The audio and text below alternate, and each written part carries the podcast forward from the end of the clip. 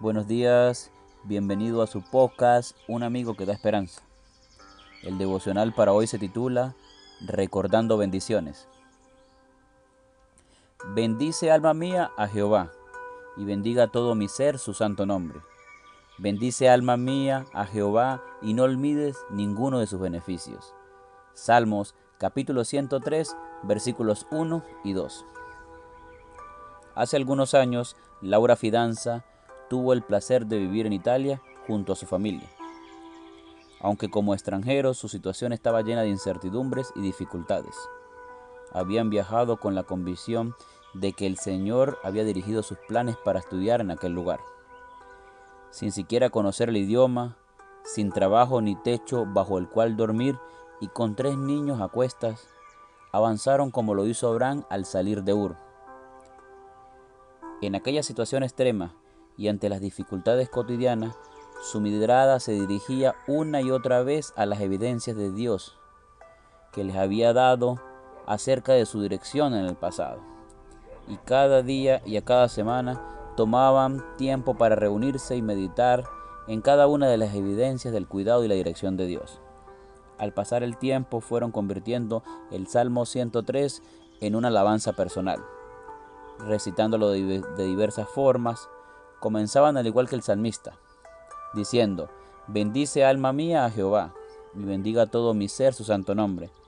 Bendice alma mía a Jehová, y no olvides ninguno de sus beneficios. Él es quien perdona todas tus maldades, el que sana todas tus dolencias, el que te rescata del hoyo de la vida. Pero luego seguían agregando, Él es quien nos proveyó un lugar donde vivir y nos dio la ciudadanía quien nos abrió las puertas para estudiar en la universidad y nos ha dado una beca de estudio.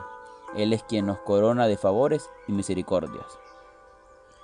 Durante la adolescencia, muchas jovencitas expresan sus emociones y pensamientos en un diario de vida, aunque en, en él muchas veces exteriorizan ilusiones o desengaños amorosos.